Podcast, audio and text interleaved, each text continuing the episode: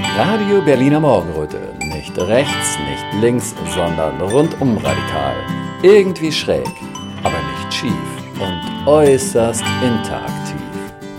Als alle dachten, nichts geht mehr, kamen wir.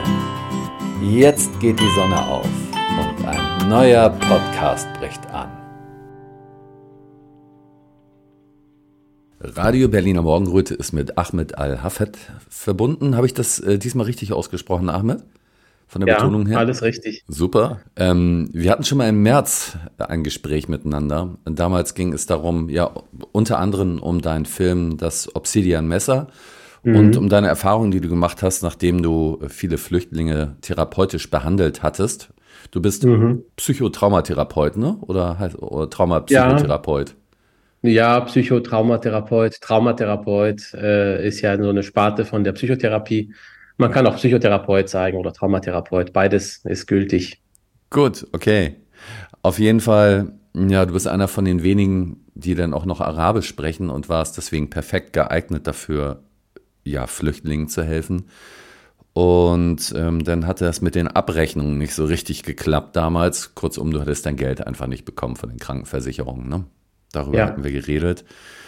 Ähm, und du hattest aber auch erwähnt, du hattest auch zum Beispiel Leute von der Pegida behandelt. Ne? Das heißt, du hattest da ein ziemlich breites Spektrum. Und ja, deswegen reden wir jetzt auch wieder miteinander. Ja, der Nahostkonflikt ist wieder entbrannt, schlimmer als jemals zuvor. Und zum Teil überträgt er sich ja auch auf uns, auf unsere Bevölkerung. Es ist neu, eine neue Spaltung da. Also ja.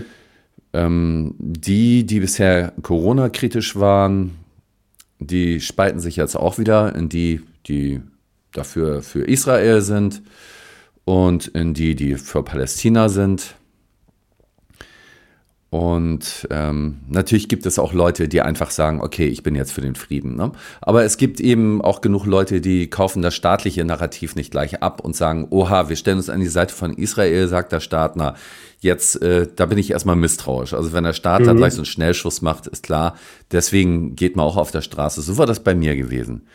So, jetzt mhm, mhm. bekomme ich aber in den Medien mit, dass ähm, also viele Ausländer, ängstliche Menschen jetzt plötzlich ähm, zu Freunden Israels geworden sind.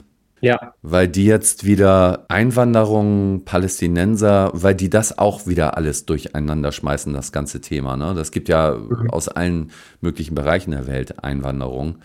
Und jetzt sehen sie dann aber wieder irgendwelche Bilder von in Anführungsstrichen wütenden Palästinensern auf der Straße und verbreiten überall Panik. Oh Gott, sie werden unsere Gesellschaft überfluten mit ihrer Wut. Und ähm, ja, deswegen musste ich an dich denken. Du kennst diese beiden Seiten ja. Hattest du überhaupt auch Palästinenser oder waren das andere Flüchtlinge?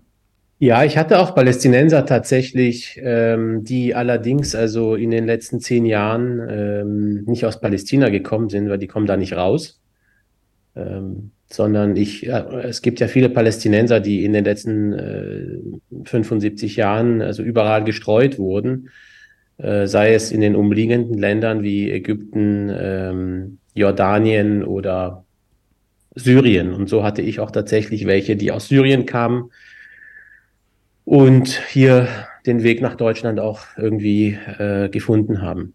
Ähm, und wie sieht es jetzt aus? Hm, hast du immer noch auch äh, sagen wir, ich sage es immer, ausländerängstliche Menschen, also Leute von der mhm. Pegida oder so, oder Leute, die äh, skeptisch sind, hast du die immer noch unter deiner Klientel? Und gilt das auch für Palästinenser und ähm, wirkt sich das irgendwie auf deine Arbeit aus? Ja, also ich meine, ich habe ja durchwegs äh, in Anführungsstrichen systemkritische Menschen bei mir in Therapie. Mhm. Unter ihnen sind auch tatsächlich Leute, die, ähm, na, ich sage jetzt mal, AfD-Wähler sind und ähm, und, und, und überzeugt sind vom politischen Programm der AfD mehr oder weniger vertraut damit oder auch nicht, ja, also mit diesem Programm. Aber grundsätzlich, ja, treffe ich diese Menschen sowohl in meiner Praxis als auch in meinem Privatleben an. Insofern ist es nichts mehr Außergewöhnliches, habe ich das Gefühl. Ja, also du hast einen ganz normalen Umgang damit und da sind auch keine Berührungsängste.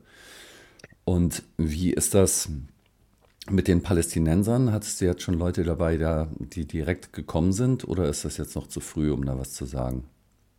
Was meinst du mit direkt also, gekommen sind? Also jetzt ist ja gerade der Konflikt entbrannt und es werden ja schon ja. einige Leute äh, geflüchtet sein. Hast du direkt welche als Klientel bekommen?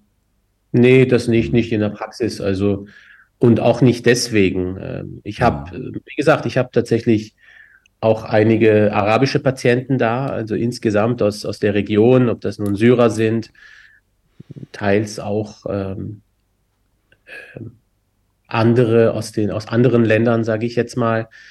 Aber das ist, ist jetzt nicht so, dass aufgrund dieser Situation Menschen aufgrund psychischer Belastung äh, zu mir in die Therapie gekommen sind. Das, das ist nicht passiert. Mhm. Allerdings muss ich dazu sagen, dass die, die bei mir sind in Therapie, also in bestehenden Therapien, die haben das thematisiert auch. Also das, das war ein Thema, wo wir nicht so quasi äh, gleich an die Tagesordnung übergehen konnten, also therapeutisch gesehen, sondern das hat dann einen Raum eingenommen, was da gerade passiert. Und ähm, und, und das Ganze wurde mit, mit sehr viel Sorge und Kopfschütteln ähm, ja im Prinzip zum Ausdruck gebracht. Und äh, wir haben also Menschen, gerade Menschen, die aus dem orientalischen Kulturkreis kommen, die haben einen ganz anderen Zugang zu Informationen äh, als, ich sage jetzt mal, der, als ein Durchschnittsbürger in Deutschland, ja, der im Prinzip, naja, also entweder auf die öffentlich-rechtlichen oder auf die großen Medien angewiesen ist oder eben, wenn diese Person in den letzten Jahren systemkritisch geworden ist, dann äh, ja, und da spaltet sich dann die Gruppe. Moment, Welcher Zugang ist dann da? Ne? Wobei also, ich mal einmal zwischendurch einschieben kann, ähm, das heißt, du hast systemkritische Leute von der AfD und du hast systemkritische Menschen unter den Flüchtlingen, ne? Ja, natürlich. Die beiden, mhm. ähm, die glauben ja. beide nicht immer alles, was die Medien sagen, ne? Absolut, ja, ja. Mhm. Es gibt ja auch Flüchtlinge, die, die auch, sage ich jetzt mal, in Corona-Zeiten kritisch waren, die das Ganze so, ich sage jetzt mal, beäugt haben zumindest oder sogar das weggewischt haben und gesagt haben, das stimmt irgendwie nicht. Die haben sich leider trotzdem impfen lassen zum Beispiel, ja, und haben gesundheitliche Probleme zum Teil auch deswegen. Aber die von Anfang an gesagt haben, also irgendwie kommt mir das absurd vor, die wollen alle, dass wir uns hier impfen und so weiter. Na gut, wir haben es gemacht, also was soll's halt, ja, aber wir finden das eigentlich absurd und und im Verlauf, äh, ja, die dann gesagt haben, wir, wir kennen das eigentlich so, diese Art von Druck und diese Art von Einheitlichkeit, äh, das kennen wir eigentlich auch aus unseren äh, diktatorisch veranlagten Ländern. Ja, also ähnlich wie bei den, äh, ich sage jetzt mal, wie bei den Menschen aus den alten Bundesländern ähm, man sagt das ja nicht mehr, sagen wir ruhig an, die Ossis allgemein, ja, die haben die, die haben ja äh, mehr ein Gespür für äh, das totalitäre Element äh, aus der Corona-Krise gezeigt. Ja. Und äh, bei Menschen aus dem orientalischen Kulturkreis hat sich das teilweise auch gar, also nicht viel anders gezeigt. Die haben gesagt, das ist irgendwie absurd, das kennen wir und so weiter. Ja. ja. Was ist das hier für eine Demokratie eigentlich und so weiter? Ja, die können sich ja nicht zusammentun, ne? Müsste man jetzt denken, ne? Ja. Ja. Mhm. ja. Wie, wie, siehst du denn dann die Möglichkeiten jetzt überhaupt? Also, wie soll ich es ausdrücken? Ich hoffe ja immer, dass es irgendwelche Möglichkeiten gibt, sich gesellschaftlich zu verbinden. Glaubst du, dass es jetzt eine zusätzliche krasse äh, gesellschaftliche Spaltung gibt oder kann das auch sein, dass es Menschen verbindet? Also, ich würde das jetzt tatsächlich vielleicht erstmal aus der theoretischen Linse eines Psychotherapeuten betrachten und analysieren. Denn egal wo es einen Konflikt gibt, unter Menschen sozusagen, geht es um Bedürfnisse. Ja, da sind Bedürfnisse im Hintergrund, die nicht ausreichend gewürdigt werden. Nun leider werden diese Bedürfnisse entweder nicht ernst genommen oder nicht klar zum Ausdruck gebracht oder nicht, ich sage jetzt mal, respektvoll kommuniziert. Ja, das, das, mhm. sind so mehrere Möglichkeiten. Oder die Bedürfnisse werden ähm, untergraben. Sie sind eigentlich unterdrückt und kommen gar nicht zum Ausdruck. Ja, aber unterdrückte Bedürfnisse verursachen eine Sache: Spannung. Mhm. Und wenn jemand von außen unterdrückte Bedürfnisse sozusagen nicht gestattet oder gar bestraft, dann führt das natürlich zu einem Konflikt. Und das ist das, was gerade passiert. Ich mache es jetzt mal ein bisschen konkreter. Was wollen die Menschen auf der einen Seite? Nehmen wir jetzt erstmal die Palästinenser. Also die allgemein die Menschen sind nicht nur Palästinenser, die auf die Straßen gehen in Deutschland, sondern es sind auch eigentlich auch Deutsche, muss man dazu sagen. Mhm. Das sind auch Menschen aus allen möglichen Ländern. Und was passiert mit diesen Menschen? Na, sie werden eigentlich nicht, also offiziell ist es ja so, dass sie eigentlich kaum demonstrieren dürften. Ja, es gibt ja eigentlich eine äh, Rechtslage, die, die vorangetrieben wurde, die eigentlich eine israelkritische Äußerung nicht erlauben. Das ist die Situation, die wir gerade haben. So, eine sehr fragwürdige Situation, die wir plötzlich haben. Und das ist nicht die einzige, sondern es wird ganz viel plötzlich gemacht, um eine, eine Idee, eine Lebendigkeit, eine Freiheit in einer bestimmten Richtung zu unterdrücken. Und das ist jegliche Kritik gegenüber Israel. Das ist das, was wir gerade haben. Es ist ein Schreiben zirkuliert worden, geschickt worden an alle Schulen, an alle Schulleitungen, äh, dass sie ähm, eben entsprechend das Gleiche tun sollen. Und es sind auch Weiterbildungs-, Fortbildungsangebote mit drangehängt worden für Lehrer, wie sie solche Situationen äh, im Zusammenhang mit dem Nahostkonflikt handeln sollen in, der, in den Klassen. Natürlich alles mit dem Ziel, äh, Antisemitismus zu vermeiden, wie es so schön heißt, immer wieder der, den Antisemitismus zu vermeiden. Und aber grundsätzlich ist es eigentlich so, dass es eine Freiheitseinschränkung ist. Es ist völlig undifferenziert und es wird einfach nicht erlaubt, jegliche, jegliche Regung gegen den israelischen Staat ähm, zu gestatten. Das ist die Situation, die wir vorfinden. So. Nun haben wir da unten eine Situation, die wie folgt aussieht. Wir haben auf der einen Seite ein Massaker, der stattgefunden hat am 7.10., der Auslöser war, dieser in Anführungsstrichen, ich sage jetzt mal vorsichtig, in Anführungsstrichen, der Auslöser war dieser ganzen aktuellen Entwicklung. Und wir haben am 24. November 2023 auf der anderen Seite inzwischen 12.000 Menschen, die auf der anderen Seite gestorben sind. Unter ihnen 5.000 bis 6.000 Kinder. So. Es wurde durchwegs nur oder fast nur über diese Verstorbenen am 7.10. berichtet und über die Gräueltaten, die damit einhergingen und so weiter. Über die anderen wurde nebenher, ich sage jetzt mal stiefmütterlich, etwas geäußert. Aber eigentlich, wenn man sich die ganze Rhetorik anschaut, darauf, darauf kann ich jetzt nicht eingehen, wenn man sich das Ganze anschaut, dann war es ja mehr, im Prinzip, man hat immer gesprochen, Israel gegen die Terroristen mhm. der Hamas. Man hat darüber gesprochen, dass sie äh, Frauen und Kinder benutzt haben und sich versteckt haben in Krankenhäusern und so weiter. Fakt ist, wenn man sich die objektiven Zahlen anguckt, ist, ähm, ich glaube, bis vor drei Wochen sind 12.000 Tonnen äh, Bomben gelegt worden über die Stadt.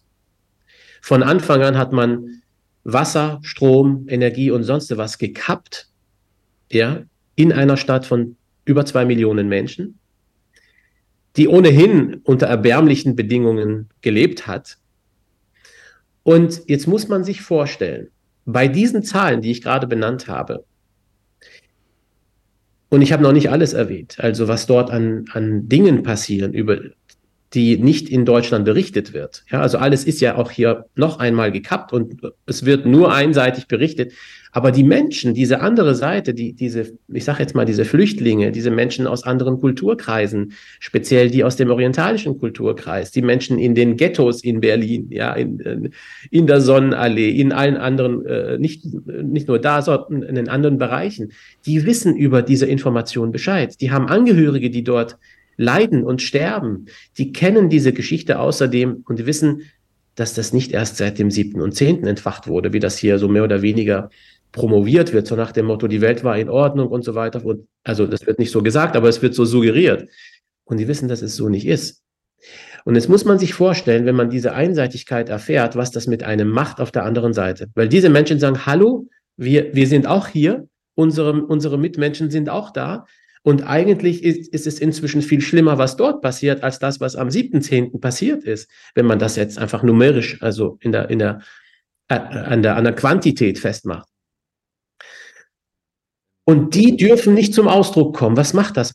Mit unterdrückten, existenziellen, universell legitimen Bedürfnissen, wenn das plötzlich nicht erlaubt wird. So, was, was, was macht das mit einem?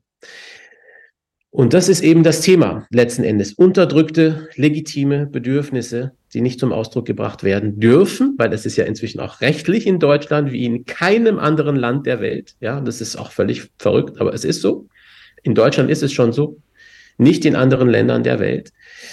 Und, und da ist eigentlich ja schon eine Sache, die wir ja kennen sollten, schon aus der Corona-Krise, wo Menschen auf die Straße gehen wollen und gesagt haben, ähm, ich bin damit nicht einverstanden. Ich möchte für meine Freiheit einstehen, ähm, frei rumzulaufen, in der freien Luft rauszugehen, nicht eingesperrt zu sein zu Hause. Ich möchte meine Familie sehen können und nicht aus eineinhalb Meter Abstand. Ich möchte auch nicht eine Maske tragen müssen mhm. und schon gar nicht in der, in der freien Luft. Und auch das alles wurde ja verwehrt. Mhm. Und das ist die Parallele und deswegen hat es mich wirklich erschrocken, ähm, weil für mich war das tatsächlich auch von der ganzen Systematik waren das genau die gleichen Mechanismen wie in der Corona-Krise. Zwischenzeitlich gab es auch noch mal so ein, ein, ein ja noch mal eine, eine Pandemie in Anführungsstrichen Pandemie 2,0, die war aber mit, also verhältnismäßig kleiner als die jetzige, die nachgekommen ist. Das war mit äh, das Narrativ mit der Ukraine. Ja, das war auch noch mal eine also ähnliche Situation, die da äh, losgetreten wurde wo man auch nochmal einseitig, nur einseitig die Flaggen für die Ukraine und nur für die Ukraine. Und dann ist man wieder bereit, alles zu opfern, genauso wie in der Corona-Krise. Wir schließen für die älteren Menschen, wir schließen alles wir nehmen alles in Kauf, wir riskieren die ganze Wirtschaft, wir riskieren die ganzen kranken Menschen. Alle Krankheiten sind, sind unwichtig plötzlich geworden. Wir riskieren unsere Beziehungen, die kaputt gegangen sind. Wir riskieren die Schulen, die Bildung, alles für die älteren Menschen, um die älteren Menschen zu schützen. Und dann haben wir das Gleiche gemacht mit der Ukraine. Wir riskieren alles für die Ukraine. Äh, die, die, der Staat ist jetzt pleite, ja, ist völlig in Ordnung, ist ja kein Problem. Wir frieren, wir duschen uns nicht, wir was auch immer für die Ukraine. Wer ist die Ukraine plötzlich? Ja, also auch nochmal diese Absurdität. Und jetzt geht's, ist es wieder losgetreten worden mit dem gleichen Prinzip, mit den gleichen Mechanismen. Alles für Israel. 12.000 Menschen, die sterben, spielt keine Rolle. sind alles Terroristen. Äh, Israel muss geschützt werden. Ob dann 150.000 sterben, es sind über eine Million Menschen entwurzelt worden in den letzten vier, fünf Wochen. Ich war entsetzt in der, in der Situation mit der Ukraine-Krise, wo man plötzlich äh, sich für den Krieg eingesetzt hat, ja, wo man in unseren Schulen und in unserer Schule in Potsdam ist die äh, Außenministerin, die Baerbock, mhm. gewesen, eingeladen worden. Und sie hat auf die Kriegstrommel geschlagen. Sie hat, sie hat Kriegspropaganda natürlich leise und, und, und mit der ähm, mit, mit, dem, mit der Violine sozusagen äh, gemacht in der Schule, so nach dem Motto, wir müssen die armen Menschen schützen und stellt euch mal vor, dass jemand einen anderen schlägt, da würdet ihr euch auch dafür einsetzen und so weiter. Mhm. Und dann hat man in unserer Schule an dem Tag, wo sie da gewesen ist, hat man danach so, haben die Lehrer, die Kinder, also die Schülerinnen und Schüler gefragt, was meint ihr, was, was spricht für den Krieg und was spricht gegen den Krieg? Und ich habe mir was gedacht, ja, die spinnen ja völlig wenn jemand wüsste, was Krieg bedeutet, was Krieg anrichtet, stellt sich die Frage gar nicht, mhm. wer ist für den Krieg. Mhm. Krieg ist das Grauslichste, was passiert. Das ist etwas, was man nicht beschreiben kann. Und wenn es eine Lehre gibt aus allen Kriegen, dann war das immer, dass die Menschen hinterher gesagt haben, egal was, aber Hauptsache, das darf nie wieder passieren. Nie wieder. Und auch die Flüchtlinge, die bei mir in Therapie sind, in den letzten zehn Jahren, die haben mir frühzeitig, also schon ab 2015, in einer Zeit, also wo ihre, äh, wo sie selbst und ihre äh, Eltern, Familien diese Revolution initiiert hatten gegen den äh, Assad und mhm. wirklich für Freiheit gekämpft hat, hatten, dann unterwandert wurden von irgendwelchen terroristischen Gruppen, die finanziert wurden von außen, von den Amerikanern und, und sonst was, wo das Ganze chaotisiert wurde und dann daraus ein internationaler Krieg wurde haben die Menschen ab 2015 gesagt, wir wollen Hauptsache keine Bomben mehr. Wir verzichten gerne auf die Revolution, auf alles. Wir leben unter Assad, aber bitte hört auf, uns zu bomben. Hm, ja. Hm. Und das ist, das ist das, was die Menschen nicht sehen, was Krieg wirklich bedeutet. Und jetzt komme ich zurück auf, auf, auf das, was gerade passiert da unten. Denn es ist kein Krieg, der, der in, in Palästina stattfindet. Ein Krieg würde voraussetzen, dass irgendwie sich zwei oder drei Parteien irgendwie gegenseitig beschießen. Ähm, das ist, das kann man so nicht vergleichen. Man hat auf der einen Seite die drittstärkste militärische Macht der Welt und auf der mhm. anderen Seite haben wir ein paar Guerillatruppen, die da irgendwo, ja, weiß ich was machen. Aber das kann man nicht als Krieg bezeichnen. Und die Situation stellt sich so dar, und seit vier, fünf Wochen, wie gesagt, dass die Krankenhäuser, also die, die noch existieren überhaupt, aber die, die noch aktiv waren, die haben dann, die haben Menschen, die haben Kinder amputiert ohne Narkosen. Ach, du da liefen Kinder herum, auch mit, mit schwersten Verbrennungen von den Phosphorbomben in den Flüchtlingslagern, hm. mit offenen Wunden. Hm. Das ist nicht, das ist mitnichten etwas, was wir uns hier vorstellen können, was das hm. bedeutet. Hm. Und jetzt muss man sich vorstellen, in so einer Zeit wo, wird dann hier beschlossen vor drei Wochen, äh, dass, dass man, äh, dass der Krieg fortgesetzt werden soll. Das wurde hier von den, von den politischen Repräsentanten der europäischen Ländern befürwortet. Ja, jetzt muss ich nochmal sagen, Frau Baerbock hat es ja, glaube ich, auch mit der Violine gesagt. Sie hat gesagt, ihr tut das wirklich leid, dass die äh, Menschen und die Kinder alle sterben müssen. Aber das ist nun mal wichtig, ähm, die Sicherheit von Israel zu gewährleisten. Und das kann man leider nicht anders machen. Ich habe das jetzt mal frei formuliert so rübergegeben. Aber sie sagt das dann auch mit einem wirklichen glaubwürdigen Bedauern. Ne? Also ist zwar, ist zwar wirklich scheiße. Sie sagt nicht, naja, sind, so wie du vorhin gesagt hast, sind ja alles Terroristen. Nö, aber sie macht das mit der Violine, wie du das so schön ausgedrückt hast. Sie sagt, ja, dass, ähm, dass ihr das leid tut, aber das muss nun mal sein. Also es gibt ja Grundsätze der Kriegspropaganda, die gelten seit Jahrhunderten. Und zwar gehört unter anderem dazu, dass man so etwas vermittelt wie, also grundsätzlich ist Spaltung das wichtigste Element. Spaltung im Sinne von Spaltung zwischen Gut und Böse. Und dann etabliert man natürlich, dass wir die Guten sind und auf der anderen Seite sind die Böse. Das heißt, man gibt dem Gegenüber ein Attribut, ein eindimensionales, ähm, ein, eine so eindimensionale Attribute im Sinne von, mhm. die sind nur böse. Wir sind die Guten und die wollen uns unser gutes Leben, unser gutes Miteinander wegnehmen. Die wollen uns das, uns dem berauben. Die wollen uns zerstören. Und das ist die Grundlage von Spaltung auch von der psych psychischen Seite. Die psychische Spaltung, wie wir sie in unseren äh, in unserer sogenannten äh, psychodynamischen Theorie äh, kennen und, und anwenden, ist es so, dass je unreifer sozusagen Menschen in ihrer Struktur sind, desto eher haben sie es schwer, differenziert zu leben, auf das Leben zu blicken, auf andere Menschen zu blicken. Und je reifer ein Mensch ist, desto mehr graue Töne hat diese, dieser Mensch sozusagen. Ja. Mhm. Und in der Kriegspropaganda ist es so, dass man genau den umgekehrten Weg geht, dass man das Ganze auf eine Dimension reduziert, beziehungsweise auf eine Dualität, dass man dann sagt, nur gut und böse, wir sind die Guten, das sind die Bösen. Und in der Kriegspropaganda geht es dann auch noch weiter, dass man dann sagt, der Krieg, der Krieg ist alternativlos. Ja. Die wollen uns zerstören.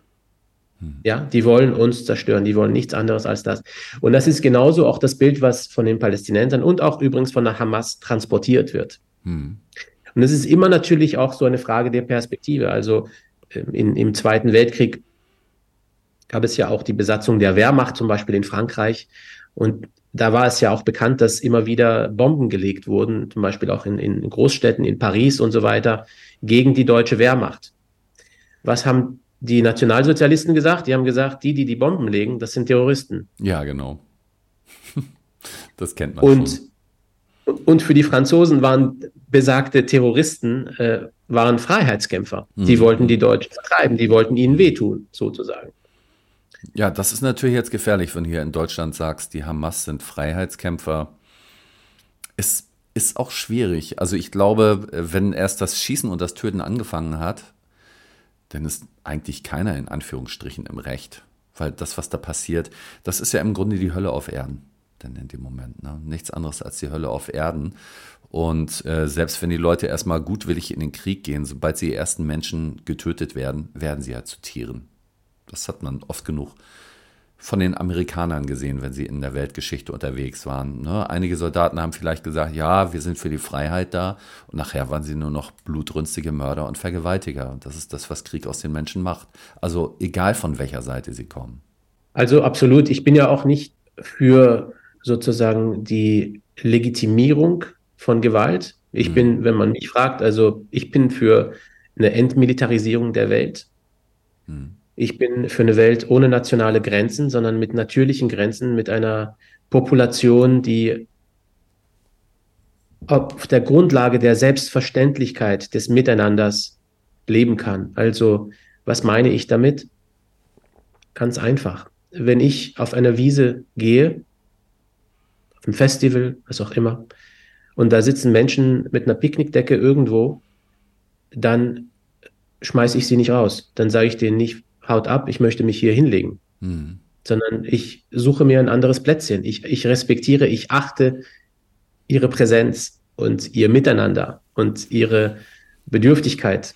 Das ist eine Grundlage, die natürlich auch in gewisser Weise voraussetzt, dass ich in mir eine, eine gewisse Sensibilität entwickeln konnte, dass ich, dass ich ein Bewusstsein entwickeln konnte, auch für mich zum Beispiel. Ähm, manchmal wenn ich irgendwo im Urlaub bin, ähm, liege ich irgendwo und dann kommt, plötz kommt plötzlich eine Gruppe von, wie im letzten Sommer, eine Gruppe von Jugendlichen und die haben sich genau in unsere Nähe gesetzt oder davor uns gesetzt und haben dann laute Musik gemacht. Das war für mich auch so eine kleine Grenzenüberschreitung, ja, wo ich mir dachte, Mensch, also, aber gut, es waren junge Menschen, die waren noch nicht so ganz, noch nicht so ganz präsent, äh, wach äh, und so weiter und deswegen war es irgendwie, war es irgendwie okay.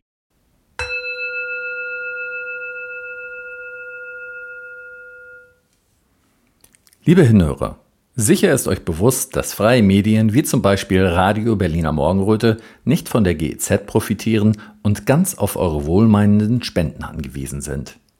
Wenn euch also gefällt, was euch bei RBM serviert wird, freuen wir uns über einen kleinen Anerkennungsbeitrag. Zahlungsmöglichkeiten gibt es am Fuße unserer Webseite. Danke, dass ihr mitmacht.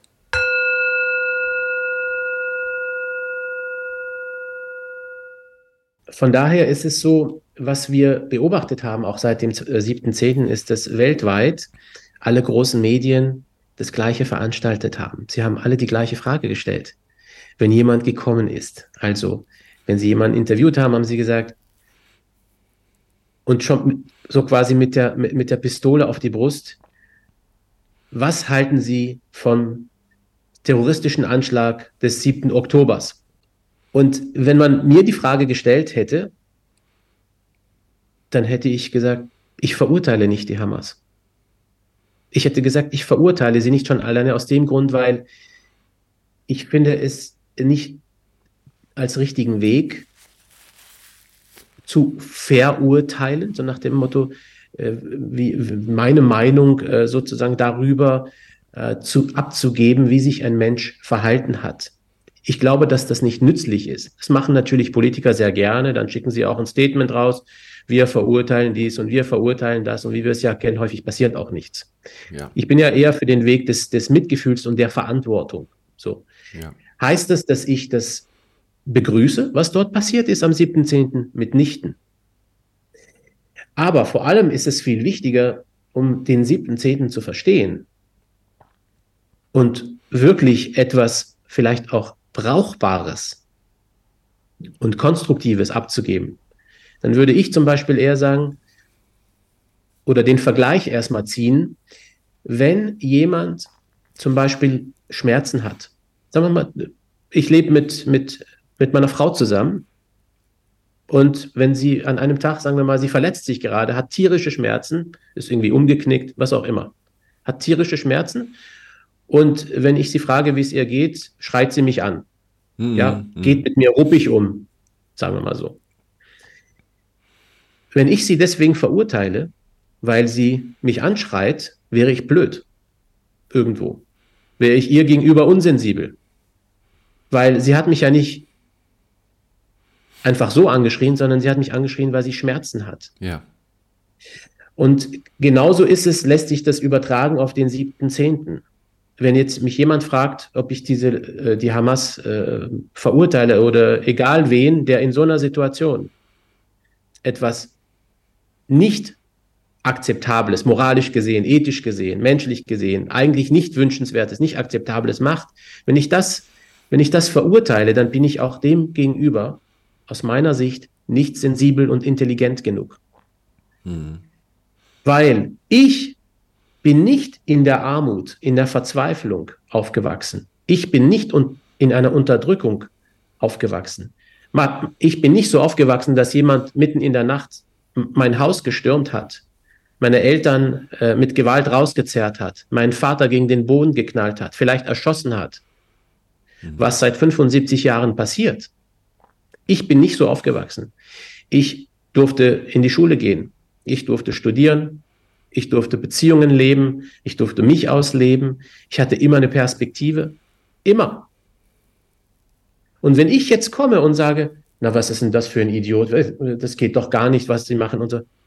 Ich glaube, dann bin ich eher der Idiot und da bin ich eher derjenige, der übersieht, welche Not dieser Typ hat, der so etwas macht.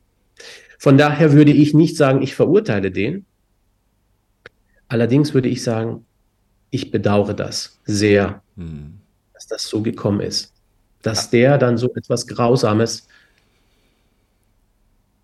auf dieser Grundlage oder als Konsequenz dessen verursacht hat. Ich bedauere das. Ja, du hast ja eben schon einen sehr guten Vergleich gemacht. Du hast den Konflikt zwischen dir und deiner Frau, also als Beispielkonflikt, verglichen mit dem, was da passiert. Ne? Und ähm, tatsächlich hinkt dieser Vergleich nicht. Also mir ist gleich aufgefallen, als wir hier waren, also als das losging mit dem Konflikt, war mir wichtig, erstmal zu sehen, wie kommen wir jetzt in Berlin mit diesem Konflikt klar. Ne? Wir können da jetzt nicht hingehen und das lösen, aber wie kommen wir hier damit klar? Wie gehen wir hier damit um? Wie wollen wir miteinander leben in dieser Gesellschaft? Und ähm, ich denke, das gibt Konzepte, die sind seit tausenden von Jahren ausprobiert worden, wie zum Beispiel andere anklagen oder was jetzt gerade Mode ist, sich von jemandem distanzieren oder von jemandem fordern, dass er sich von jemandem distanziert. Und das sind ja alles Dinge, die machen es nicht besser. Ähm, ich würde mal fragen, hast du mal zufällig das Buch Sarush, stell dir vor, es gibt kein Geld, äh, gelesen? Nee. Das ist von Bilbo Calves ist das. Und da hat sie äh, so eine Gesellschaft in 100 Jahren dargestellt, wo sich so einigermaßen vernünftig entwickelt hat. Und er hat dann beschrieben, dass ja die ganze Existenz letztendlich von denen darauf basiert, wie sie ihre zwischenmenschlichen Konflikte lösen. Und da war das denn schon nicht mehr Brauch, jemanden zu verurteilen oder Vorwürfe zu machen. Das ist da in der Zeit schon als eine Gewalttat empfunden worden. So in, ne? Aber die haben da in dieser Welt schon gar nichts mehr mit Krieg und körperlicher Gewalt zu tun. Aber ähm, für die ist das schon sehr heftig, wenn jemand einen Vorwurf macht oder sagt oder ein schlechtes Gewissen macht. Und da ist eben die Frage, wie wollen wir miteinander leben? Und ähm, ich denke mal, diese Sichtweise, ähm, sagen wir mal so, sich zu wehren oder jemanden zu verurteilen oder sich, ich will mal sagen, zu rächen, so als Staat oder Gerechtigkeit einzufordern. Das ist ja auch immer eine Form von Schmerz. Im Grunde wird der Schmerz immer hin und her gegeben. Also äh, der eine äh, drückt seinen Schmerz durch Gewalt oder durch Verbrechen aus, dann wird er dafür bestraft. Und diese Bestrafung ist dann auch schon wieder Gewalt. Das ist Gewalt gegen Gewalt, Gewalt gegen Gewalt. Letztendlich kann da am Ende ja wirklich nur die Lösung sein, dass irgendjemand mal einen Schritt zurück tut und sich nicht abreagiert. Aber was soll er denn machen? Deswegen führt kein Weg dran vorbei, wenn man einen Konflikt lösen will, dass wir uns auf der tieferen, auf der Ursachenebene, auf der Bedürfnisebene begeben. Mhm.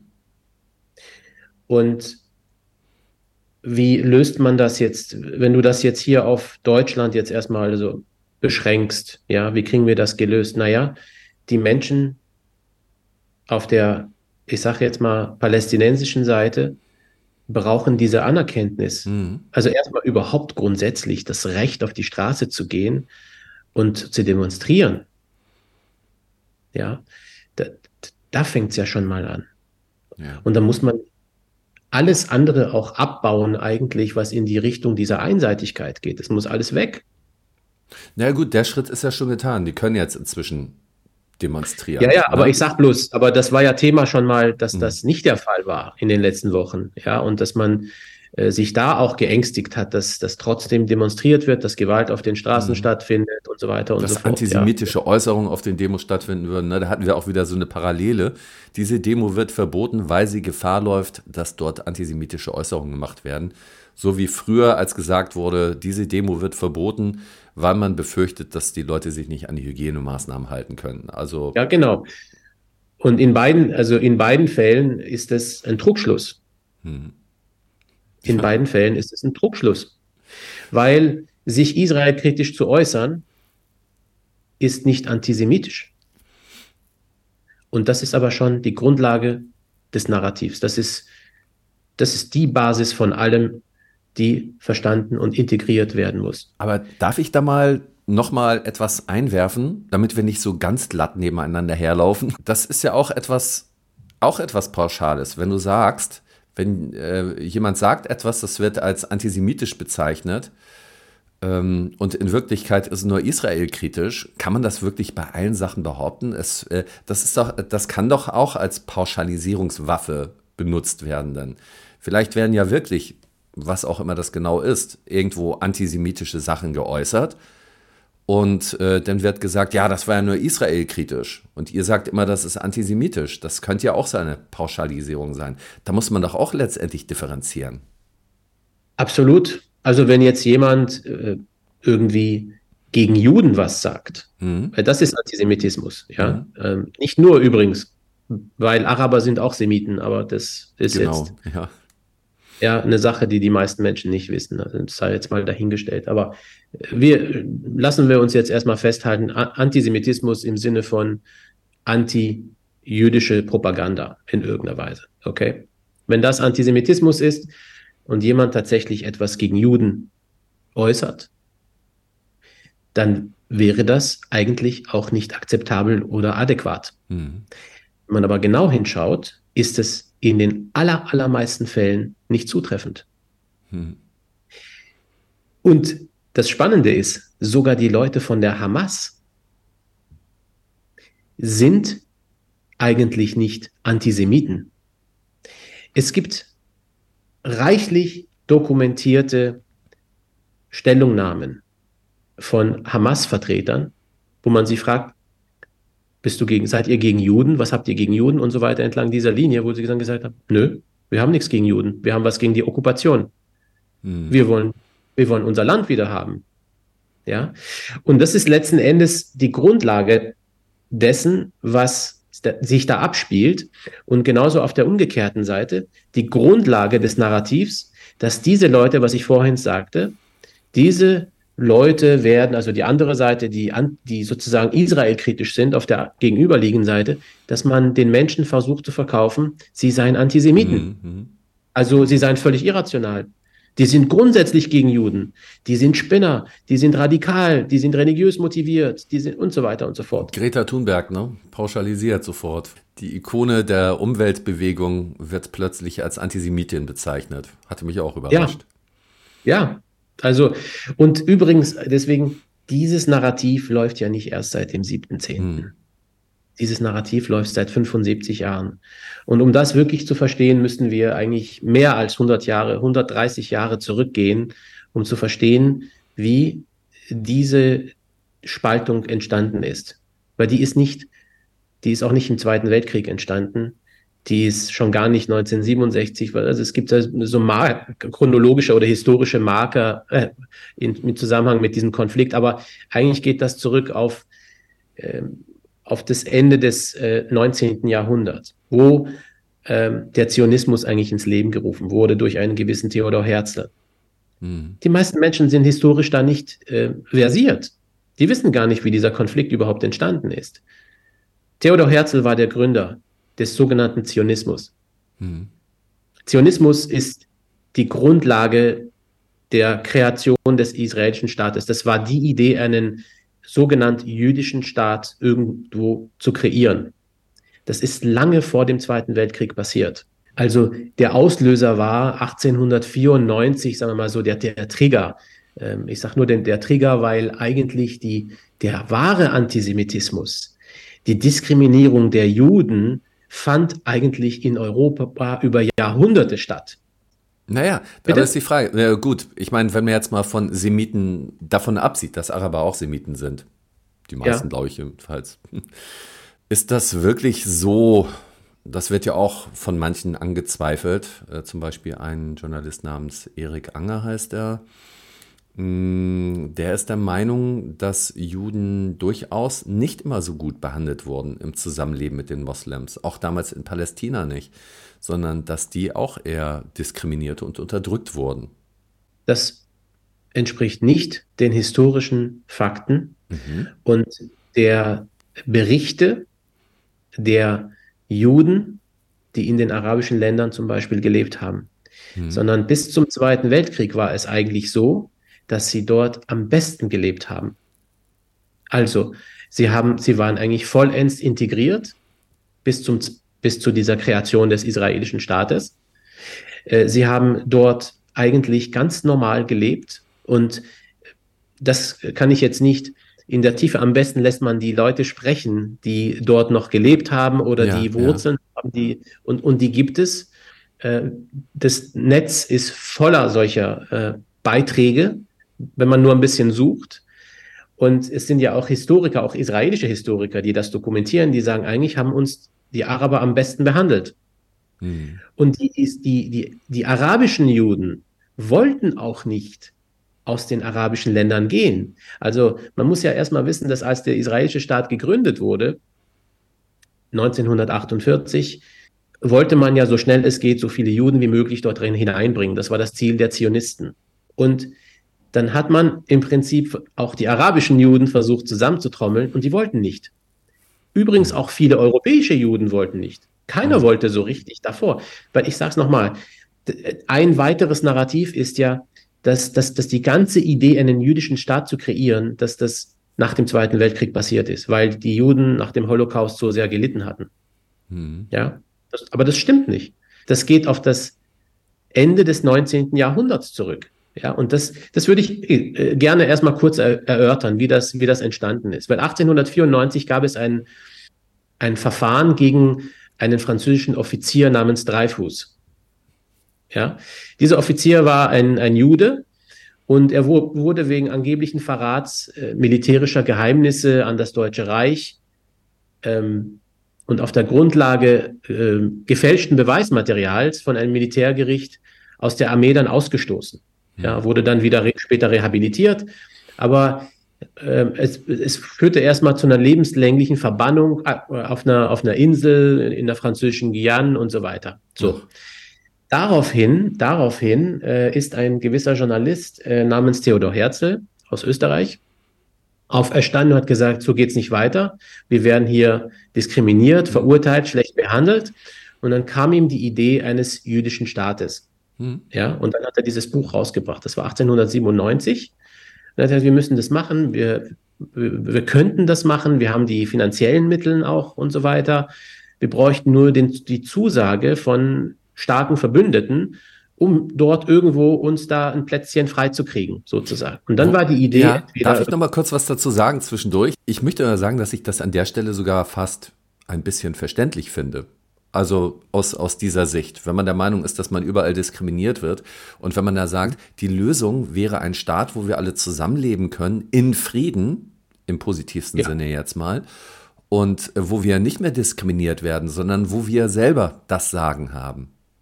Ja, absolut. Ähm, ohne, also ohne Zweifel. Die Frage ist, wie realistisch ist das? Und vor allem, müsste man oder hätte man die Frage stellen müssen, geht es allen so? Hm. Weil eigentlich bezog sich Herzl speziell auf die Juden in Europa, aber eben nicht auf die Juden in anderen Ländern der Welt. Hm, hm. Aber lassen wir das erstmal so stehen. Ich kann da mitgehen, dass die Juden da gelitten haben und diskriminiert wurden. Warum das so gewesen ist, das ist ein anderes Kapitel.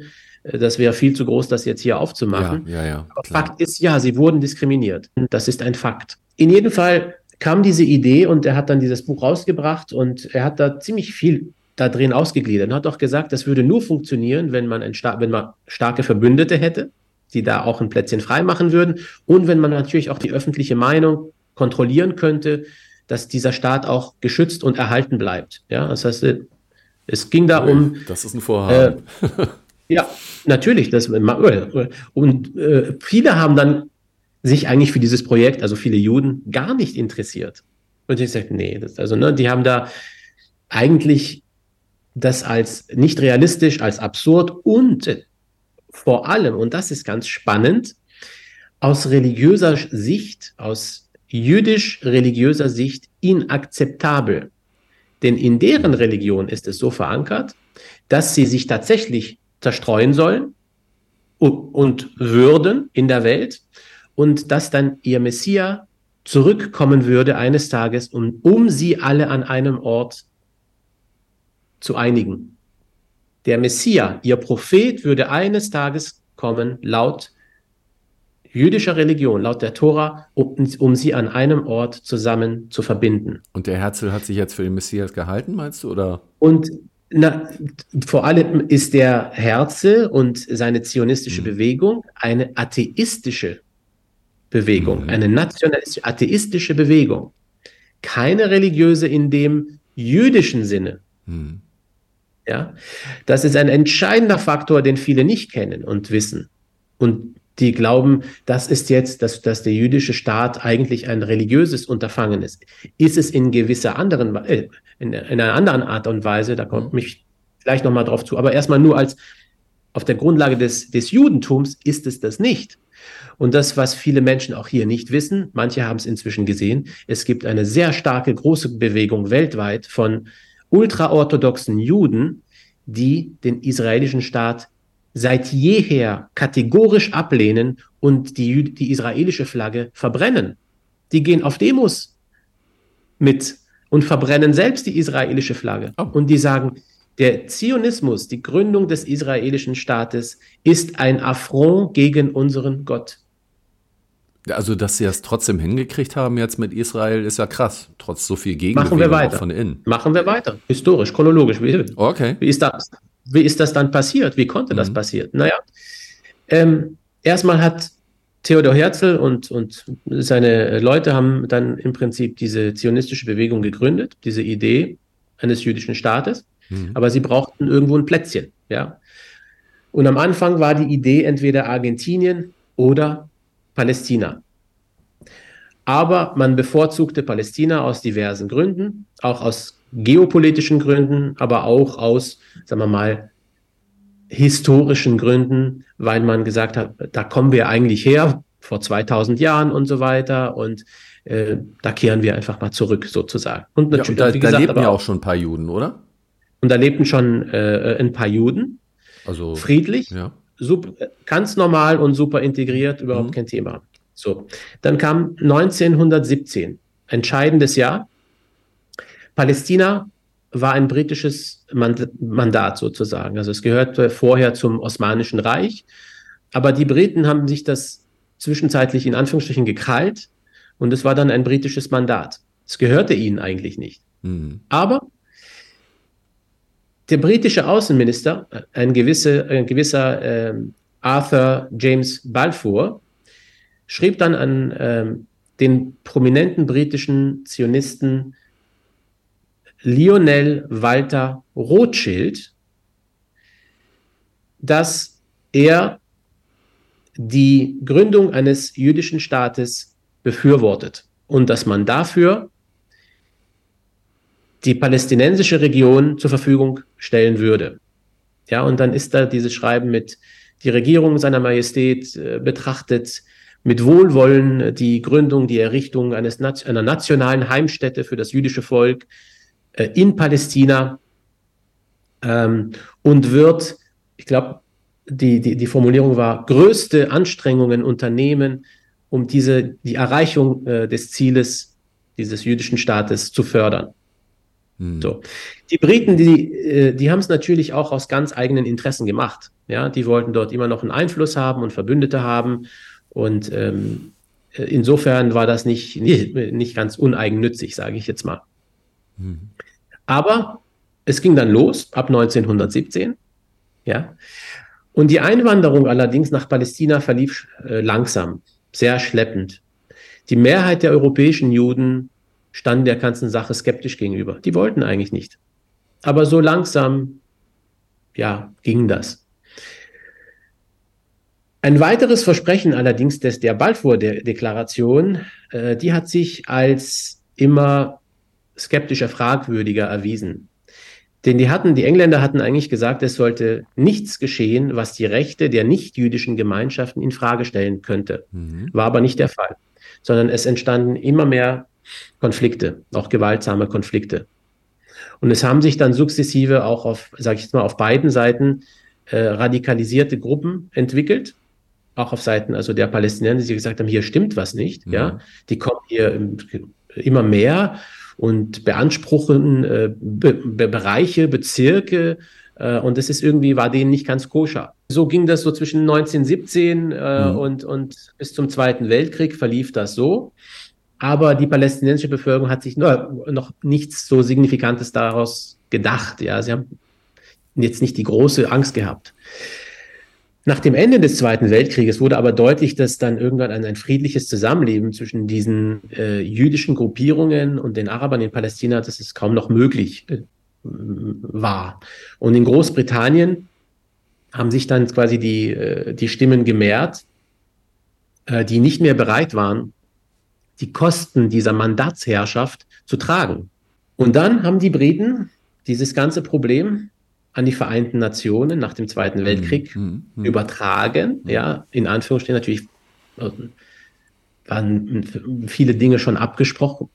Daraus, also äh, da muss man vernünftigerweise davon ausgehen, dass es nicht einfach so passiert ist, sondern es wurde vorher abgesprochen nach dem Zweiten Weltkrieg. Aber die Briten haben da offiziell das Problem an die Vereinten Nationen übertragen und eine Teilung. Äh, äh die Vereinten Nationen haben dann eine Teilung vorgeschlagen. Und am 14. Mai 1948 endete dieses britische Mandat über Palästina und am gleichen Tag wurde der Staat Israel ausgerufen. Ja. Von jetzt auf gleich. Was dann passierte, wurde sehr schön zusammengefasst und historisch wertneutral von einem israelischen Historiker namens Ilhan Pape dokumentiert. Der hat nämlich im Jahr, nach dem Jahr 2000, das war ähm, das Jahr ungefähr, glaube ich, wo die israelische Regierung die Archive der Öffentlichkeit zur Verfügung gestellt hat über die Ereignisse äh, nach dem Zweiten Weltkrieg, also ab, glaube ich, so 46, 47, 48 in diesen Zeiten, haben sie der Öffentlichkeit zur Verfügung gestellt. Er als geborener Israeli, also in Israel geboren, in Tel Aviv geboren und als äh, Professor für Geschichte in, äh, auf einer Universität in Tel Aviv hat sich ähm, diesen Zugang nicht nehmen lassen und hat sich da zwei Jahre lang angeschaut, was da drin stand. Und hat daraufhin ein Buch rausgebracht namens Die ethnische Säuberung Palästinas. Und das ist das, was 1948 passiert ist. Die Palästinenser bezeichnen, bezeichnen das bis heute als die Nakba. Die Nakba bedeutet die Katastrophe. Ja. Denn das, was dort passiert ist in diesem Jahr, ist nichts anderes als ein Genozid. Von jetzt auf gleich. Genauso wie im Holocaust die Juden in Reihen aufgestellt wurden äh, und erschossen wurden, vertrieben wurden und so weiter. Genauso ist es dann passiert. Also sind die auch in Reihen aufgestellt und äh, erschossen worden oder so? Mhm. Ja. Und äh, wie gesagt, von jetzt auf gleich eine Teilung, bupp, und mit Gewalt durchgesetzt. Und wie heißt es so schön? Was du mit Gewalt erreichst, kannst du nur mit Gewalt aufrechterhalten. Und das ist das, was wir heute haben. Ja, ja, ja, klar. Also ich, ich sehe jetzt noch vor mir so das Bild, wo du gesagt hast, dass die ja vorher vor dem britischen Mandat friedlich da zusammengelebt haben. Und dann hat sich das irgendwie so entwickelt, ja, irgendwie, dann hat sich das so entwickelt, dass es überhaupt gar nicht mehr ging, zusammenzuleben. Und dazwischen ist eine Menge passiert. Das heißt, da ist von außen einfach ein Haufen Zunder reingeworfen und auch manipuliert worden. Ne? Und, und vor allem ist es ja das Thema, gerade aus der europäischen Sicht, aus der deutschen Sicht. Wie viele Menschen kennen diese Geschichte? Hm. Weil es ist nicht so, also es gibt ja auch Beiträge von Menschen, die das überlebt haben, die, ja. die, Menschen, die den Holocaust überlebt hatten und darüber berichtet, die gibt es ja auch, diese sind sehr alte Menschen, die wissen, was da passiert ist in Auschwitz und in anderen Konzentrationslagern. und in Europa. Und es gibt genauso Menschen, die äh, diese Zeit um 1946, 47, 48 erlebt haben und die auch sagen, die hatten gar nicht das, also äh, das waren jüdische Europäer, die plötzlich da waren und die mit Gewalt alle vertrieben haben, getötet haben. Und für die waren das aber keine Juden, sondern für die waren das einfach nur fremde Leute. Hm. Weil sie hatten ja nie ein Problem mit Juden. Ja, das ja. war nie ihr Thema. Die Juden, die haben mit denen ja zusammengelebt. Ja, ja. Sozusagen. Auch gerade die, die orthodoxen Juden, die seit Jahrhunderten, Jahrtausenden eigentlich dort waren in, äh, in hm. Palästina, hm. waren eine Minderheit und waren dort. Es war alles ganz normal. Es gibt bis heute auch, man, man findet in den, auch im Netz oder in den Archiven so Bildern von, von Rabbinern, die Hand in Hand gehen mit, äh, mit muslimischen Predigern sozusagen, mhm. so ganz alte Bilder in Schwarz-Weiß, so Hand in Hand laufend. Ähm, das war überhaupt kein Thema. Ja? Ich glaube, man muss dazu, ich, ich, ich glaube, ich muss mal kurz was Kulturelles einwerfen. Das ist mir schon in ja. Ägypten aufgefallen, ähm, dass die da Hand in Hand laufen. Ne? Das kennt man hier ja nur so von Liebespärchen. Aber im arabischen Raum ist das ja, dass gute Freunde äh, Händchen halten durch die Gegend laufen. Ne? Stimmt das? Ja, ja. Und wie gesagt, auch dieses, dieses Bild äh, von, von letzten Endes, um, um das Ganze eigentlich zu berichtigen, dass, äh, dass Araber oder ja, Araber und Juden eigentlich Semiten sind. Ja. Aber das Wesentliche an dieser ganzen Geschichte ist, zu verstehen, wo die Narrative stecken. Welche Narrative haben wir ja eigentlich hier? Ein Hauptnarrativ seit 75 Jahren ist, dass Juden sind Opfer des Zweiten Weltkrieges im gleichen Atemzuge, Araber und Moslems sind Extremisten und Antisemiten. Antizionismus ist Antisemitismus. Ja, und Israel sei der Schutzort der Juden.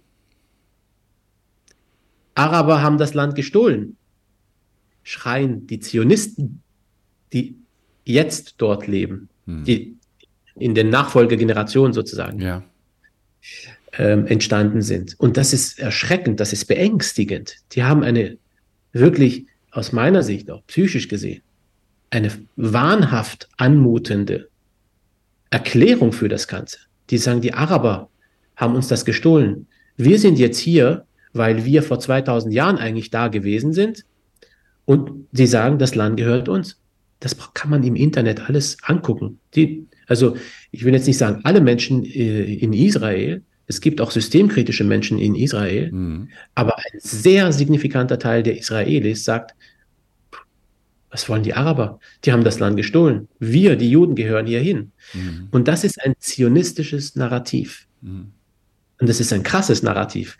Weil eigentlich muss man ja auch die Frage stellen, okay, entweder wir haben hier Standards, die wir für alle Menschen etablieren, egal welcher Religion, egal welcher Herkunft, wo wir sagen, äh, wer darf eigentlich wo leben.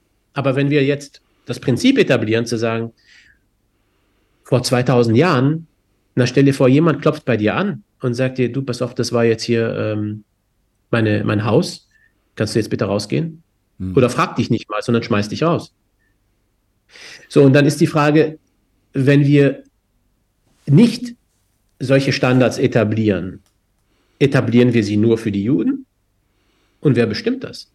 Und auf wessen Kosten? Also auch dieses Prinzip, selbst wenn wir sagen, die Juden sind Opfer des Zweiten Weltkrieges und brauchen einen Schutzraum, stimmt aber nicht, weil das zionistische Projekt hat lange vorher begonnen, wie ich gerade erörtert habe. Mhm. Nicht nur ich, das historische Fakten kann jeder für sich recherchieren. Ja. Das, was du selbst eben, das. Ja, das, was du eben beschrieben hast, hat es ja auch zum Teil in Ostdeutschland gegeben. Interessanterweise ist mir gerade eingefallen. Werden vielleicht auch einige deiner Klienten von der Pegida noch kennen oder von den AfD-Wählern, wo dann ja auch plötzlich da Leute standen und sagen, ja, sie müssen hier rausziehen, ausziehen. Das war vor 40 äh, Jahren das Haus meines Großvaters oder vor 50 Jahren. Ne? Ähnlich, sogar noch kürzer. Aber du, ich äh, äh, muss jetzt noch mal kurz äh, mal äh, erwähnen. Also ich habe ja den äh, Traumapsychotherapeuten angerufen.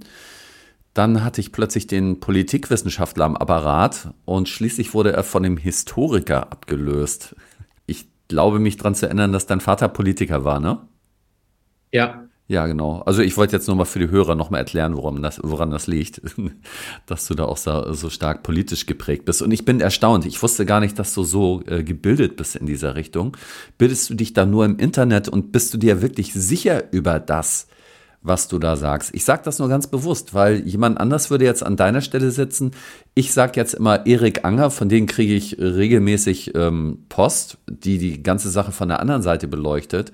Wenn der da sitzen würde, er würde auch sagen, ja, ich habe recherchiert und das Ganze sieht ganz anders aus. Ähm, die Araber, äh, die Palästinenser stellen sich historisch immer als Opfer dar, werden dann von den Linken in der westlichen Welt immer ja, promotet und äh, bedauert. Und äh, das spiegelt sich jetzt wieder darin, dass die Regierung zwar für Israel sind, aber die Leute millionenfach für die Palästinenser auf die Straße gehen.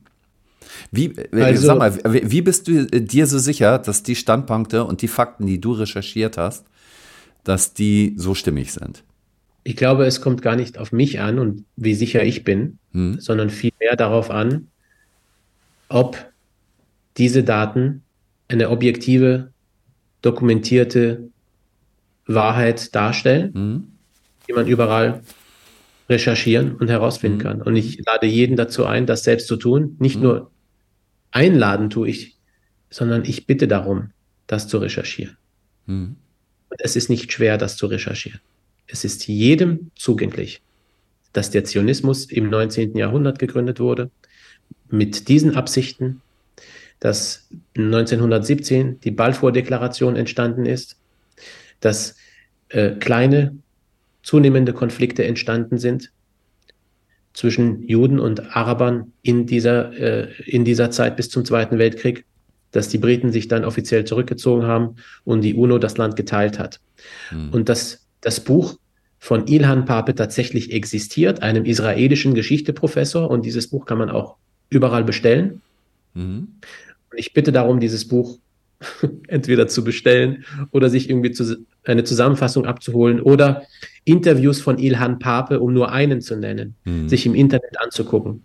Das ja. ist jedem frei zugänglich. Und das Problem war, ich bin ja kein Historiker, ich bin kein Politiker, aber es ist unerlässlich, um unsere Krise zu lösen. Du, du warst ja auch bei einem Vortrag von mir äh, vor einem Monat, mhm. wo, wo, ich darüber gesprochen habe, äh, dass auf der einen Seite psychische Veranlagungen sozusagen eine Rolle spielen äh, ähm, in der Begünstigung von, na, von der Aufnahme von Narrativen, aber auf der anderen Seite spielen auch andere Dinge eine Rolle, wie zum Beispiel, ob man ein Narrativ einfach erkennt oder nicht, mhm.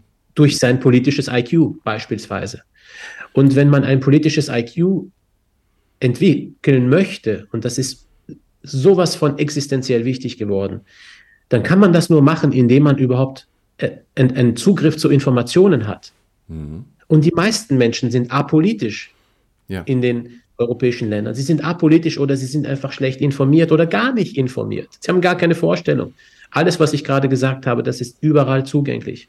Ist ja. jedem zugänglich. Ja, ja, das ist halt immer einfacher gewesen, so das zu glauben, was in der Tagesschau gesagt wird. Ne? Das wird dann da ausgesprochen und, und das eins zu eins übernommen. Ne? Richtig. Und wo du sagtest, äh, so wird das jetzt wahrgenommen, dass die Linke, die linken Europäer, die begünstigen jetzt äh, den Terrorismus und die, die hm. stehen hinter den Palästinensern ja, und so weiter und so fort. Ja. Weißt du aber, was spannend ist auch, dass in, in Israel, wenn jemand sich palästinenserfreundlich oder israelkritisch äußert, weißt du, wie er genannt wird? Rechter oder wie? Ein linker Propagandist. Ein linker Propagandist, okay. Entweder ein, es gibt zwei Bezeichnungen, die, die gängig sind. Das ist linke Propaganda, die du verbreitest. Mhm. Oder du bist ein selbsthassender Jude. Ein selbsthassender Jude oder ein linker Propagandist. Und das ist eben nicht, wie du dachtest, äh, eine ähm, sozusagen rechte Gesinnung aus Sicht der Israelis, mhm. sondern das ist eine linke Gesinnung. Das ist linke Propaganda, menschlich zu sein. Hm. Ja. Und das äh, Thema, was wir auch haben, was ich auch, ähm, was mir auch tatsächlich Sorgen bereitet, in dem Zusammenhang hier in Deutschland, ist, dass worüber reden wir hier eigentlich? Wir reden darüber, dass wenn jemand Mitgefühl zeigt mit den 12.000 palästinensischen Toten, eine ganze Stadt die zerstört wurde, die fast nicht mehr existiert, dann sei man ein Antisemit. Dann ist man ein linker Befürworter von Terrorismus und Gewalt. Und das, was gerade passiert, ist letzten Endes nichts anderes als eine hochgefährliche gesellschaftliche Spaltung in Deutschland und in Europa. Ja. Und man sollte auch wissen, wenn Sie, wenn man jetzt die Frage stellt, einen Satz noch zu, ja, zu diesem ja. Aspekt. Es gibt Sätze, die gefallen sind von ähm, Gauland oder auch in, von Alice Weidel, die äh, in Bezug auf den Holocaust und so weiter, die teilweise sehr kritisch waren. Ja, äh, wo man eigentlich meinen könnte, auch zum Beispiel jetzt, wenn man sich überhaupt grundsätzlich die Frage stellt, also das, ich rede jetzt aus äh, Sätze aus der mhm. Vergangenheit, ja, nicht in den letzten Monaten oder so etwas, sondern in den letzten Jahren, so speziell von Gauland. Äh, denken wir aber auch an jemanden, einen Charakter wie Björn Höcke, ja, der so irgendwie in aller Munde hm. bekannt ist als einer, wo sich alle einig sind. Nur der, der Junge, der ist, der ist nicht ohne. Also man, manche bezeichnen ist ein Faschist, ja, sagt man. Absolute Faschist, manche sagen Neonazi und so weiter. Genau. Ja, äh, zwischen den Zeilen lesen von dem, was er erzählt. Jetzt müsste man eigentlich die Frage stellen, oder müsste man eigentlich erwarten in der Logik, in der politischen Logik, dass Menschen aus Israel ein Problem haben müssten mit so einem Typen. Mhm. Oder mit der AfD. Oder mit rechtspopulistischen Parteien und, und Ausrichtungen in Europa. Wie sieht es aber eigentlich aus? Überhaupt nicht. Die sind mit mhm. denen befreundet. Ja. Ähm, es gibt eine sehr enge Freundschaft zwischen Viktor Orban aus Ungarn mhm. und Netanyahu. Mhm. Die israelische Nationalmannschaft hat ein Spiel dort ausgetragen mhm. äh, vor ein paar Wochen. Das mhm. gleiche äh, mit der AfD. Es gibt eine, einen jüdischen Flügel der AfD, der nennt sich JAFD. Mhm. Und jüdisch nicht im Sinne von jüdisch im religiösen Sinne, sondern eher im Sinne, im zionistischen Sinne, im Sinne der Allianz zu Israel. Ja, also bei der was AfD verurteilen ja auch viele den Hamas-Angriff und stellen sich eher auf die Seite von Israel. Ne? Das ist ja das, was bisher so sich gezeigt hat. Ja, bleibt aber die Frage offen, hm, wie funktioniert das vor dem Hintergrund der rechten Ausrichtung sozusagen? Des An ja, eigentlich, ja. Ne? Wie funktioniert das? Und Worauf ich eigentlich hinaus will, ist, dass der Zionismus in Wirklichkeit kein Jüd, keine jüdische, jüdisch förderliche Ideologie ist, auch wenn sie nach außen hin das so vorgetragen hat. Mhm. Aber sie ist von Hause aus eigentlich eine atheistische Bewegung und keine religiöse Bewegung im Sinne des Judentums, im Sinne der Tora und der Glaubensrichtung ähm, in der Orientierung eines jüdischen Gottes, so wie das in, in der jüdischen Religion dargestellt ist. Und das mahnen eben sehr, sehr viele ultraorthodoxe Rabbiner weltweit an, die, wie ich schon vorhin erwähnt hatte, den jüdischen Staat nicht nur, den israelischen Staat nicht nur nicht anerkennen, sondern den als ein Affront gegenüber ihrer Religion ansehen. Ja. Ich, wie gesagt, ich hatte ja eigentlich den Psychotherapeuten angerufen, aber der haut immer wieder ab. Aber schön, ja. Ich finde das, find das sehr schön. Also für mich war das jetzt auch sehr informativ. Vieles davon wusste ich natürlich auch noch nicht. Und auch deine Literaturtipps, die du gegeben hast, finde ich sehr, sehr wertvoll. Ähm, du hattest am Anfang was, unter anderem am Anfang was sehr Schönes erwähnt. Und zwar, dass du der Meinung bist, äh, letztendlich sollte es überhaupt keine Grenzen geben. Und nach dem, was wir da eben besprochen haben, hm, scheint mir das schlüssig zu sein, dass dieser Konflikt wahrscheinlich erst zu Ende sein wird, wenn es überhaupt keine Grenzen mehr auf der Welt gibt, oder? Das weiß ich nicht, aber ich wünsche mir das und, ähm, und ich, ich bin entlang der Linie der, der dieser, vieler dieser ultraorthodoxen Rabbiner, die ich gehört hatte, mhm. die, die von ihren Familien berichten, die teilweise auch in Israel leben, mhm. aber eben seit Jahrhunderten und so weiter. Und ähm, also es gibt ja immer wieder so, was in, in den Nachrichten erwähnt wird, äh, ja, wir brauchen eine Zwei-Staaten-Lösung und schon, schon lange und so weiter. Und ich habe dieses Bild, diesen Wunsch, dass es gar kein, gar nicht mal zwei Staaten gibt, ja. sondern ich wünsche mir einen Staat, wo, wo, wo sie zusammenleben, mhm. ja, wo, wo sie so wie früher äh, genauso zusammenleben, Hand in Hand laufen und, ähm, und wo wir voneinander lernen, ähm, diese Rabbiner berichten, also zum Beispiel diese orthodoxen Rabbiner berichten sehr wertschätzend von vielen Arabern äh, mhm. in, in, in, den arabischen Ländern, wo sie sind, wo sie sagen, es kommen auch Araber, Moslems zu ihnen und bitten, bitten sie darum, dass sie ihre, ihre Kinder segnen und so weiter. Ja. Also das ist so das Bild, was ich mir wünsche eigentlich, ja. ja. Und, ähm, und deswegen, ich glaube daran, ja, aber ich glaube auch gleichzeitig daran, dass der einzige wahre, nachhaltige Weg, um einen Frieden herzustellen, das ist Frieden über Wahrheitsfindung mhm. und über die Anerkenntnis und äh, die Etablierung der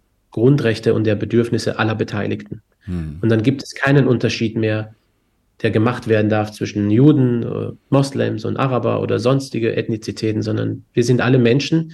Und, und das wäre eigentlich der erste Schritt auch hier in Deutschland, um nicht zu sagen, äh, ja, der siebte Zehnte und nur der siebte Zehnte zählt, sondern alle toten Menschen zählen. Jede Verletzung zählt und alle Rechte sind gleich. Das müssen wir etablieren. Genau. Und jede Art Diskriminierung ist verkehrt und nicht nur jede Art Diskriminierung. Es ist ja ganz egal, wie man das nennt. Wenn ja. ein Mensch diskriminiert wird ja. und entwürdigt wird, dann ist das doch egal, ja. wohin er gehört. Und äh, man kann doch nicht sagen, dass es bei Juden jetzt besonders schlimm ist und bei irgendwelchen anderen äh, denn nicht so schlimm, nur weil wir eben diese Vergangenheit haben. Also das ist ja auch kein zukunftsträchtiger Weg. Überhaupt nicht. Und ich würde auch übrigens, äh, wenn ich bei einer Demo hören würde oder irgendwie äh, bin bei keiner Demo gewesen, aber wenn ich das hören würde, irgendwo, dass jemand sagt, auch unabhängig von einer Demo, scheiß Jude, hm. dann würde ich sofort dazwischen greifen. Ja, ja. Dann würde ich sofort sagen, halt die Klappe. Was redest du? Auch genauso ja. scheiß, scheiß Schwarzer, scheiß mhm. Araber, mhm. scheiß Deutscher. Mhm. Überall würde ich gleich dazwischen gehen und sagen, was soll das? Genau. Ja, denn bedanke ich mich äh, bei dir für diese Zeitreise, die wir jetzt gemeinsam gemacht hatten. Von der Vergangenheit durch die Gegenwart in die Zukunft auch so ein bisschen. Hat mir sehr gut gefallen. Ja, dann hoffe ich, dass wir das hier in Berlin so einigermaßen auf die Reihe kriegen. Ne? Ich hoffe es auch. Aber alles hat seinen Sinn und hm. wir Menschen, wir brauchen Krisen, um zu wachsen und um zu lernen und um Wahrheit zu finden. Das ist leider so. In dieser ja. Krise ist es alles sehr, sehr schlimm. Aber das deutet darauf hin, dass so grausam und so schlimm äh, diese, diese Krise mit all ihren Spannungen ist, so umso größer ist wahrscheinlich die Wahrheit, die wir entdecken müssen, um, um weiter zu wachsen. Ja, klar, das ist der spirituelle Aspekt. Denn, und ohne Spiritualität, glaube ich, kann man das alles nicht bewältigen. Ne? Okay, also, alles Liebe, schönes Wochenende. Dir auch. Danke, Oliver.